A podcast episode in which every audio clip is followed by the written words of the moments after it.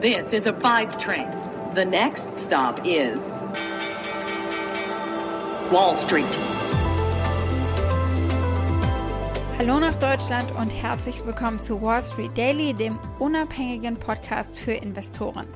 Ich bin Sophie Schimanski und zusammen schauen wir zunächst wie üblich auf den Handelsstart an diesem Dienstagmorgen hier bei mir in New York. Heute ist übrigens Star Wars Tag, May the 4th oder The Force be with you, nämlich heute ist eben der 4. Mai und der wird äh, bei mir in den Staaten wirklich begangen. Auf dem Floor ist es sichtbar, da ist äh, überall Star Wars heute zu sehen. Also die Macht ist zumindest mit den Anlegern heute hoffentlich. Aber das nur am Rande, hier mal die harten Fakten. Die wichtigsten Durchschnittswerte fallen an diesem Dienstag nach einem starken Start in den Mai gestern, wobei Technologietitel eigentlich unter dem größten Verkaufsdruck stehen.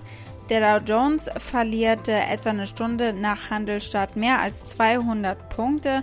Der S&P 500 fällt um 0,9% und äh, der tech-lastige Nasdaq Composite steht eben am deutlichsten im Minus mit etwa 1,7%.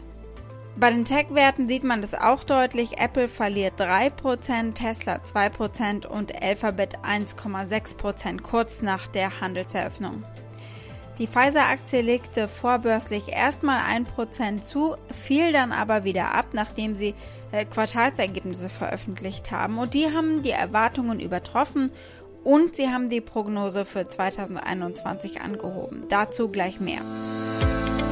Ja, wir beginnen mit dem volatilen Mai-Start. Wie kann es weitergehen? Das ist die große Frage. Ja, gestern ging es doch in den neuen Monat mit etwas Schwung hinein, aber zum Ende hin an Dynamik verloren. Es gab zwar gestern Konjunkturdaten aus den USA, die hätte man eigentlich besser erwartet, aber dann ist es auch nicht so wahrscheinlich, dass die US-Notenbank so schnell die Zügel straffer zieht. Und mal schauen, ob es der Markt schafft, der US-Markt, mal wieder neue Allzeithochs auszubauen. Das heißt, uns mangelt es nicht an Themen. Heute ist die Sendung wieder ganz schön voll.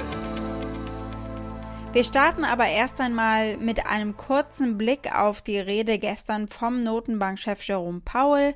Dann schauen wir auf das deutsche Unternehmen HelloFresh. Da gab es Zahlen für das erste Quartal, die jetzt eben endgültig sind.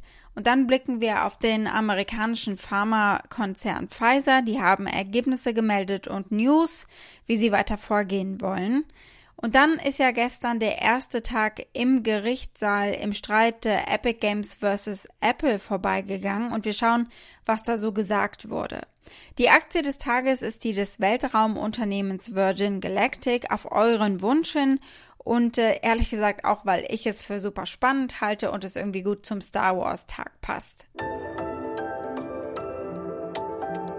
Soweit die wichtigsten Themen der heutigen Ausgabe. Als Pioneer hört ihr die kompletten Folgen auf unserer Website thepioneer.de und in den gängigen Podcast-Apps.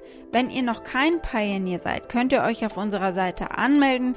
Damit unterstützt ihr unabhängigen Journalismus, haltet unsere Angebote werbefrei und ihr habt Zugriff auf alle Pioneer-Inhalte.